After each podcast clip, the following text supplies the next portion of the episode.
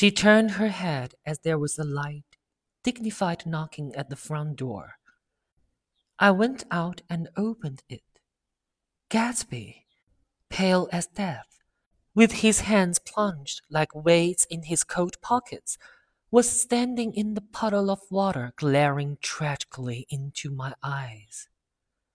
With his hands still in his coat pockets, he stalked by me into the hall, turned sharply as if he were on a wire, and disappeared into the living room. It wasn't a bit funny. Aware of the loud beating of my own heart, I pulled the door to against the increasing rain. For half a minute, there wasn't a sound. Then, from the living room, I heard a sort of choking murmur and part of a laugh, followed by Daisy's voice on a clear artificial note.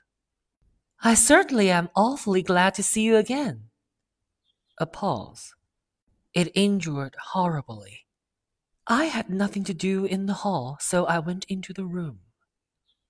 Gatsby, his hands still in his pockets, was reclining against the mantelpiece in a strained counterfeit of perfect ease, even of boredom. His head leaned back so far that it rested against the face of a defunct mantelpiece clock, and from this position his distraught eyes stared down at Daisy, who was sitting frightened but graceful on the edge of a stiff chair. We've met before, muttered Gatsby. His eyes glanced momentarily at me, and his lips parted with an abortive attempt at a laugh. Luckily, the clock took this moment to tilt dangerously at the pressure of his head, whereupon he turned and caught it with trembling fingers and set it back in place.